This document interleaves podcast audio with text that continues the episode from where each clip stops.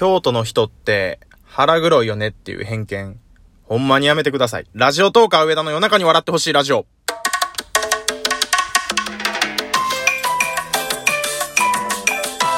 どうもこんばんは、ラジオトーカー上田でございます。えー、冒頭も言いましたが、今回のテーマこちらです。京都に住んでる人、というか京都人、えー、腹黒いんじゃないかっていうのをやめてください。えー、すいません。テーマをちゃんと、あの、文章化してなかったんで ぐちゃぐちゃぐちゃって言っちゃったんですけれども、まあ、の、何が言いたいかも分かっていただけたと思います。あの、テレビとかね、えー、いろんな、まあ、ネットもそうなんですけれども、京都に住んでる人、京都人って、こう、腹黒いっていうイメージが、すごいついてて、これに対してちょっと、私、あの、生まれも育ちも京都なんですけれども、ちょっと物申したいなと思いまして、えー、結論から言うとこういうことになります。確かに腹黒い人もいるけど腹黒くない人もいるよ。っていうことなんですよ。あのー、なんなら、京都でも大阪寄りの人とかは、結構ズバズバ言ったりしますからね。あの、まあ、大阪の人はズバズバ言うとか、まあ、もっと広く、あの、捉えた時に関西人はみんな面白いみたいなとか、なんかいろいろあるじゃないですか。で、なんか、僕らは逆に東京の人は冷たいとか、あの、で、田舎の人は、えーあったかいとか、なんかこういろいろ言ったりするんですけど、これ、一歩間違ったら、あの、その人を傷つけることにもなりかねないんだよっていうのをちょっと知ってもらいたいと思って、当然あの、えーっと、いじったり、いじられたりする時の一個のツールとして言う分にはいいと思うんです。まあ当然、当然っていうかそうやな。ある程度の関係性があった上やったら、まあ、いじったりいじられたりは全然いいと思うんですけど、まあそれ、それに関してはあれか。何に対してもそっか、関係性がないのにいじったら気持ち悪ってなっちゃいますもんね。えー、っと、だから僕も、なんかこう、ちょっと腹黒い瞬間を例えば見せてしまった時に、周りの人に、ああ、やっぱり京都の人ってそういう感じなんやな。いやいや、待って待って、ちゃうからちゃうから、みたいな。そういうのやったらまあいいかなと思うんですけど、これガチ、ガチなんですけど、あの、東京に、えーと、以前の配信でもちょっとお話ししたんですけど、10ヶ月ぐらいかな。1年ぐらいあの、住んでたことがあって、もう今から5年ぐらい前なんですけど、その時に言われたんですよね。あのー京都出身です。よろしくお願いします。みたいな自己紹介とかした時とか、ああ、京都の人って腹黒いよね。みたいな。なんかもうマイナスからスタートしてるみたいな。いやいやいやいやいや、それを、それを言う方が性格悪いんちゃうかとかって思ったりしたんですけど、で、なんかね、あの、テレビにもちょっと一言言いたいですね。まあ、言っちゃうと、県民賞とか、ああいう番組で、えっ、と、そういうなんかもう、いかにもみんなが思ってるステレオタイプの京都人をこう取り上げるじゃないですか。で、えっ、と、多分、番組のスタッフとかも、それっぽい盛り上がる人だけをこう、集めてるような気がするんですね。実際になんか、なんかのテレビ番組でこの前見たんですけど、関西人の人って、いきなりこう、手で銃の形にして、バーンって言われたらみんなリアクションするとかいうイメージあったりしますか？なんかあれも、テレビとかでよくやってて、みんなああいうのするって思ってるんですけど、あれ実際街中でやってみたみたいななんか実験があったらしくって、100人中、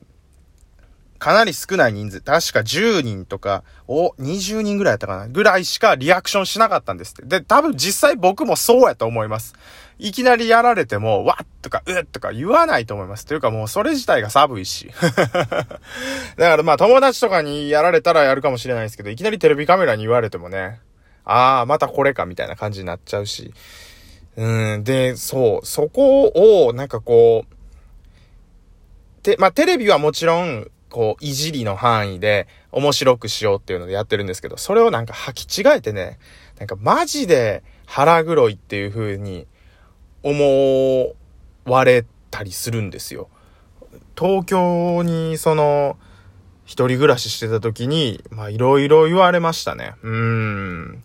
なんかせ、あ、そう、腹黒いだけじゃなくてなんかですね、性格悪そうとかも言われたことありますね。性格悪そうなんてもうなんかそれもう完全に偏見ですからね。悪そうって。別に悪い、悪いっていうなんか指摘じゃなくて悪そうってその人のイメージで勝手にね、なんか言っちゃったりとかして、あの 言われたりするんですけど。あと、そうね。腹黒いっていうのと、本音と建前を使い分けてるっていうのは、また別だと思うんですよ。そんなん言い出したら、その、全部、じゃあ、みんな本音で喋ってるんかって言ったら実際そうじゃないじゃないですか。あの、職場とかでみんながこう喋ってて、みんなに合わせる時だってあるじゃないですか。あの、だから、そう、は、まあ、腹黒い、腹黒いって何なんすかね、そもそも。そこまでいい、話が、あの、原点に戻ってしまうと、ちょっと僕もどういうこともできないんですけど、まあ、結論は最初に言ったように、腹黒い人もおるし、腹黒くない人もおるよってことなんですけど、じゃあ、比率的には京都の人は腹黒い人多いんですかね？いや、実際にずっと京都に住んでるからわかんないですけど、でもそんなことないと思いますけどね。滋賀の友達とか、大阪の友達とか、奈良の友達とかいっぱいいますけど、うーん、特別京都の人だけがそんな腹黒いみたいなのは、思ったことはないですね。なんかあの喋り方がちょっと、あれなんですかね。あのー、コテコテの京都弁みたいな人いるじゃないですか。私、あの、舞妓さんみたいな喋り方する人ちなみに京都にはいないですからね。あれ舞妓さんだけですからね。何々ドスとかいうのは。あそこまでいかないですからね。僕のね、えー、っと、親世代とかおじいちゃんおばあちゃん世代になっても何々ドスは言わないです。絶対。えー、言って、大きにとかは言うかな。でも、うん、そんなむちゃむちゃ、なまり倒してるみたいなのはないですけどね。うちら京都の人やから、そういうこと言われても、よう分かりゃしまへんみたいな、あんな喋り方しないっすからね。そう、だからあの、県のね、偏見、まあ、特性みたいな、こう、そこをこう、ちゃんと分かってる人だけがやってほしいですね。うん。だって秋田美人とか言ったりしますけど、秋田県にもブスの人は絶対いると思うんですよ。全員が美人なわけないし。うーん。まあそれはちょっと今話それてっていうか、ちょっと論点違ったんであれなんですけど。うーん、なんでしょうね。思われてんのかなえー、っと、ちなみにそのラジオトーク会でも、京都の人って僕だけかもわかんないですね。ごめんなさい。僕が認知してないだけで京都の人いるのかもわかんないですけど、関西の人は結構いるんですけど、みんな大阪とか兵庫の方で、京都の人じゃないような気が、うーん、しますね。なんかそこだけちょっと番組にして言いたかったっていうことなんですけれども、ちゃんと話まとまってますかね？まとまってない？いやー、ちょっと時間が余っちゃったし、じゃあ違う話していいですか？